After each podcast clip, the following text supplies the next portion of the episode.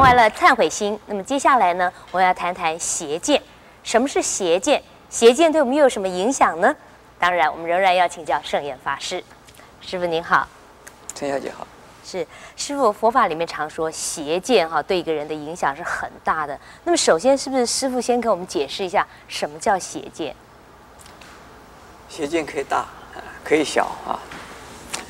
呃，大的呢，用杀人呐、啊、放火啊、奸淫呐、偷盗啊这些行为，作为啊是升天的条件。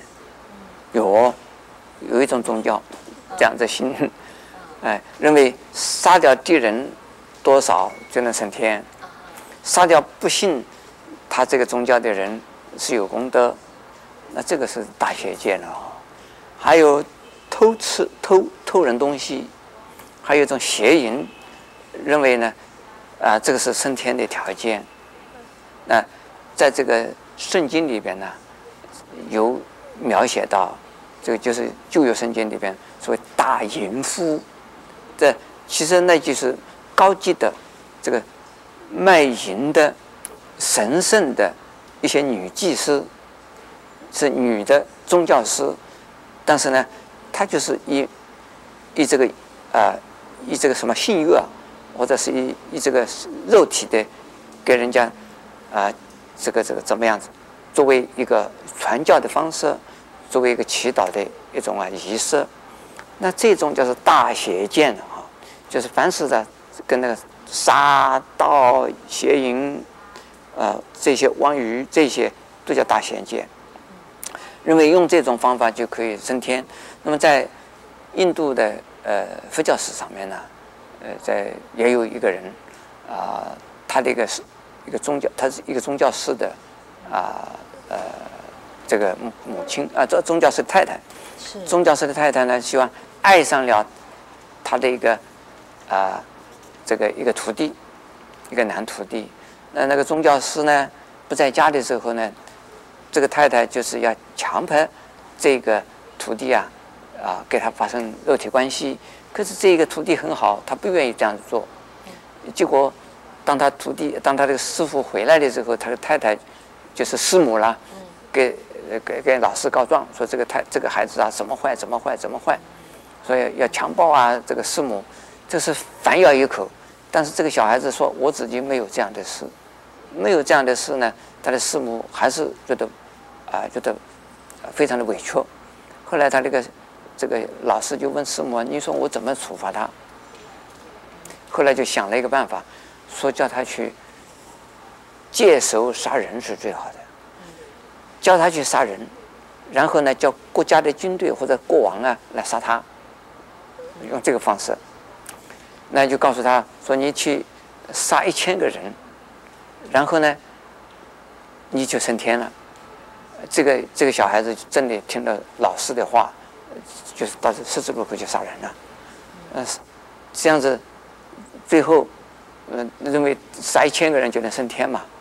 这个故事是这样子，这个就是大邪见了。那么还有小的邪见，小的邪见就是，呃，不相信因缘，也不相信因果。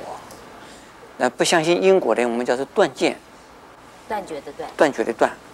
哎、呃，在过去，呃，做的事，现在不认账；现在做的事，以后可以没有事。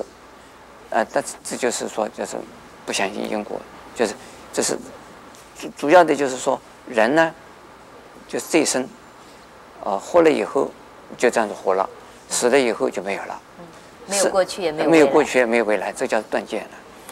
那么像这种断见，呃，是我们叫它是邪见了啊，呃，那蛮危险的啊。嗯。有，但是呢，另外还有一种就是常见。哦。常见呢，就是说常常见到的，经常呃，经常哎，常经常的，是相信呢，自己有。啊，不变的灵魂，比如说相信呢，自己这一生是人，永远是人，下一生还是人，再下一生还是人，永远是人，因此形成了，我们这个台湾现在有有些小孩子们呢是这样子讲，死没有什么关系的，死啊，这杀一个头，碗大一个疤，十八年以后又是一条好汉。是。呃，我我我看陈小姐，你听听过这种话吗？对。现现在的校园里头还有人这样子讲啊，这是很可怕的一种邪见啊。人这一生做了坏事，是已经做了强盗、土匪，是被杀了头的。你下一次说十八年以后又是一条好汉，就好像马上就投身，又是变成人了，没有这回事。这叫是常见的啊。凡是常见，这是一个相相当大的问题啊。我我我我刚才讲的，他可以相信自己永远是啊啊同样的人啊。富人死了以后，下一次来还是富人；穷人死了以后，下一次来还是穷人。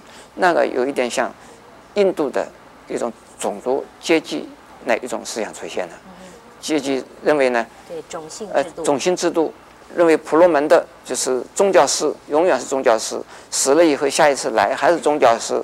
那个贱民，那个奴隶阶级，现在是奴隶，他本来是奴隶，死了以后来回来还是奴隶，这就是作为常见，这个是不合理的。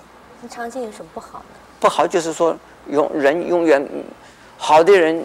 自己了不得，坏的人，他自己也不怕，死了以后还是一样，还是会回来，这个没有什么关系。所以这个呢，好人，同坏人呢，都没有啊，这个一种惩罚或者是一种啊，啊一种过失的承担啊，没有了。还有呢，这个反正是下一次来是相同，下这次是这样子，下一次还是这样子，那。呃，这个是有问题的啊，这个跟因缘论呢是这个违背的。佛教呢一定要讲因缘的，因缘就是说，你现在这一生是是是是有钱的人，这是因为你造了福了，所以是有福报，所以你得到有有变成个有钱的人了。你这一生如果你再不造福，下一生你福报享尽了以后就变成了穷人，甚至于人都不是，你变成了。另其他动物，这是佛教的观念。那这个如果说是，这个不跟佛法的说因缘的因果的观念这个相应的话，这个叫做邪见。谢谢师父的开示。那么邪见还有哪些呢？邪见对我们又有什么样的影响呢？欢迎您下一次继续跟我们一起分享佛法的智慧。